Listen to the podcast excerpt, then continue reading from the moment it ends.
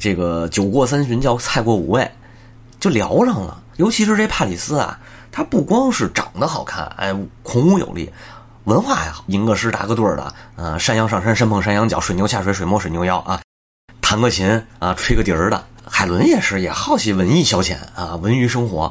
俩人这个你弹我唱，哎，就弹床上去了。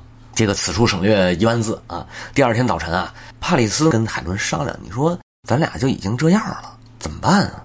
海伦说：“那怎么办啊？咱一块儿走呗。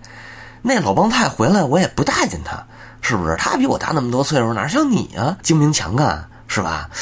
那帕里斯说：“那当然好了，可是我这手底下这么多人。”海伦不要紧。你看啊，这个斯巴达国库啊，还挺有钱的。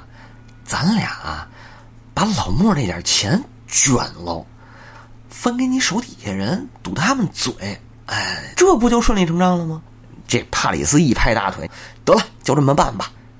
你说不怪人家莫涅拉俄斯生气，我是以礼相待啊，把你敬若上宾啊，这是国礼啊啊，你是王子，国礼相待，特殊待遇。完了呢，您不光是把我媳妇儿给拐跑了，您还把我国库里这些珍宝全都给拿走了，挺不地道的。可是帕里斯啊，把这个手底下人堵了嘴了啊，都支持他了，带着钱带着人跑了，跑哪儿去了？可是没回特洛伊，跑到了一个岛上，俩人在这岛上啊风流快活度了一个小蜜月。咱们帕里斯先搁这儿。你特洛伊这边也急了，普利阿莫斯说了：“说我这儿子去了，怎么没回来呀？”这边莫尼拉斯说：“我媳妇呢？”